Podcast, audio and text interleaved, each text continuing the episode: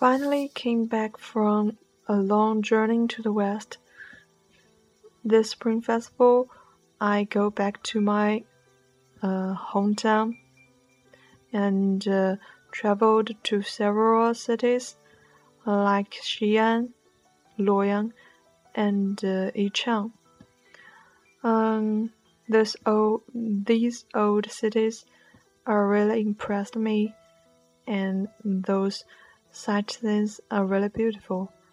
Uh, so during this period, I didn't update my stories, and from now on, I will continue my stories and uh, update it timely. Thanks. Thanks for your support.